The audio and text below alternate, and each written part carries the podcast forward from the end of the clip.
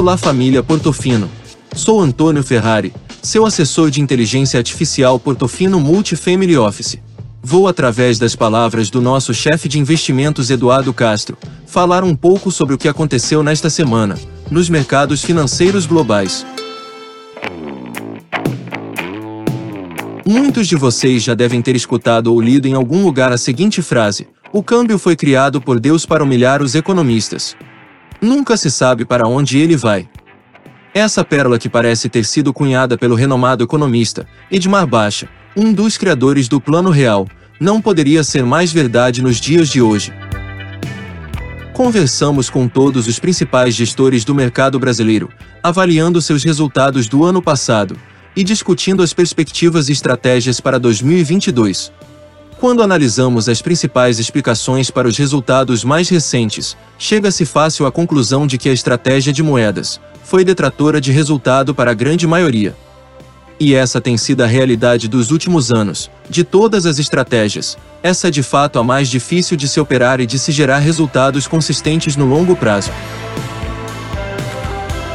Em uma análise simplificada, três grandes pilares explicam o comportamento da taxa de câmbio: os fundamentos econômicos, o posicionamento dos agentes e as expectativas. Do lado dos fundamentos, analisa-se a relação entre muitas variáveis.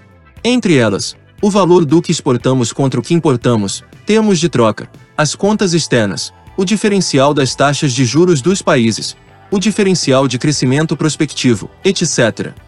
Do lado do posicionamento, temos todo o fluxo entre compradores e vendedores. Sejam empresas exportadoras, investidores institucionais, indivíduos e o próprio Banco Central, além da sazonalidade desses fluxos. E quanto às expectativas, também simplificando, observa-se a variação de preços de ativos, que expressam o risco de crédito do país. O mais comum deles é Credit Default Swap ou CDS.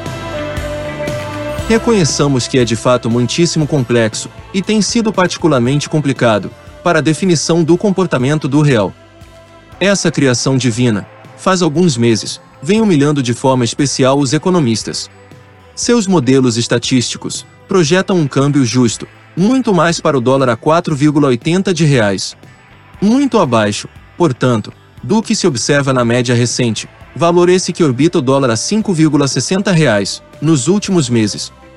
Na contramão dos mercados internacionais e despeito de todas as incertezas políticas, o real foi recentemente uma das moedas que mais se valorizou frente ao dólar.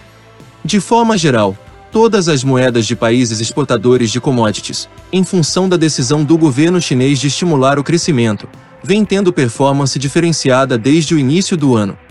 Beneficiando nossas exportações, o preço do minério de ferro subiu acima de 50% do mínimo atingido em meados de novembro passado, e encontra-se hoje acima dos 120 dólares por tonelada. Como gestores de carteiras, advogamos a favor da diversificação dos portfólios. Por isso, recomendamos a dolarização de parte do patrimônio. Acreditamos que os níveis atuais, abaixo do dólar a R$ 5,40, são um bom ponto de entrada para parte da estratégia em dólar.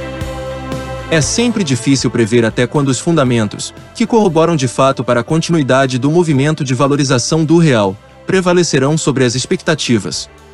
Entretanto, nos preocupa as sinalizações recentes dadas pelo governo na direção de continuar a fragilizar as contas públicas.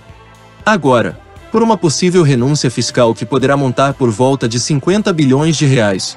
O anúncio por parte do presidente de que se negocia uma nova PEC, com o Congresso visando zerar o PIS e COFINS dos combustíveis, além de ter sido percebido como uma medida eleitoreira, já pressionou nossa curva de juros. Caso impacte o real, a medida pode vir a se tornar contraproducente, no intuito de se reduzir o preço dos combustíveis e impactar positivamente a inflação. Isso tudo à custa de perdas importantes na arrecadação. E como diz a música Engenho de Dentro de Jorge Ben, prudência, dinheiro no bolso e canja de galinha não faz mal a ninguém. Aproveitem o fim de semana.